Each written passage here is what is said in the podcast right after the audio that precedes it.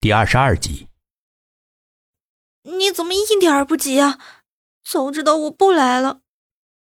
你不是来冒充我女朋友的吗？K 充满磁性的声音，总是让这种话显得十分的暧昧。先收拾东西吧，按照管家的安排，先住下吧。沈西十分不情愿的住在这个没有手机、没有电视、没有网的地方，但是在这个时候，他也只能这样决定了。晚上早点休息，管家不是说要带我们去什么后山吗？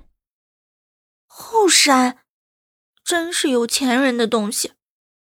沈西埋怨着，拿出自己的衣服、帽子，整整齐齐的放在柜子里。第二天阳光明媚，风和日丽，丝丝的微风吹得人懒洋洋的。这个庄园的早晨平静如初，但这只是表面的现象。人都到齐了吗？早在院子口等待的管家，一副慈祥的表情站在那儿。Good morning。金发碧眼的女郎有礼貌的跟管家打招呼。沈西远远的走过去。就能闻到一股香甜的香水的味道。早上好。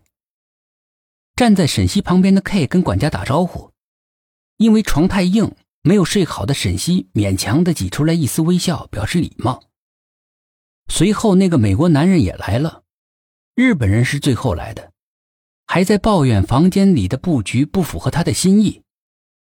十分欢迎大家来到泰尔庄园，大家呢？都是各个行业的精英，主人能够邀请到你们，感到很荣幸。主人要求今天带大家参观后山。管家向大家鞠了一躬，然后说：“在管家的带领下，大家穿过了院子。院子中的花圃跟稻田一样整齐有序，看得出来。”主人为了这个庄园，应该花了不少的钱。你的主人到底什么时候出来？我们都住了有一天了，也没个说法，这是干什么呢？日本人有些不耐烦的嚷嚷起来，其他人也有些不满的发出唏嘘声。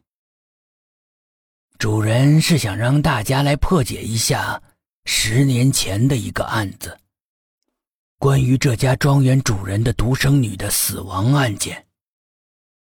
管家的语气出奇的平静，他说出了十年前的事情。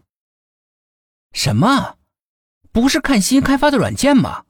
什么死亡事件？利友惊讶的大叫出来，感觉和这个事件没什么关系。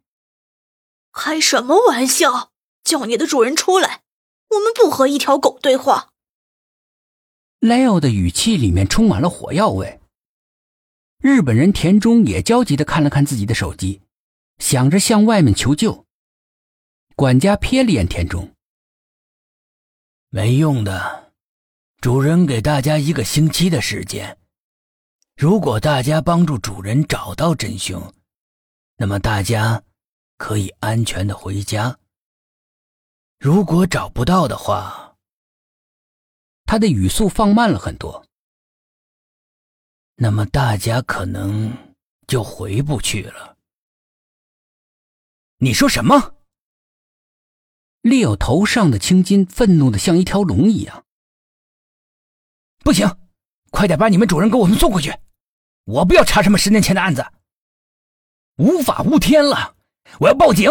你们太过分了。双方的冲突已经到了马上爆发的临界。那美国男人已经抓住管家的领口，开始厮打起来。管家顿了顿，清了清嗓子，整理了整理被抓皱的领子。各位，这是主人的意思，我也联系不上他。他已经把这里的通讯设备全都给破坏了，而且大家自己的手机、电脑也没有信号。这里。就是一个与世隔绝的地方。主人还说呀，如果抓不到真凶，一周之后这里会变成一片灰烬。同样，也会多出来七具尸体，死于一场意外的大火。当然，也包括我在内。说这话的时候，管家深吸了口气，感觉大家都忍住了呼吸。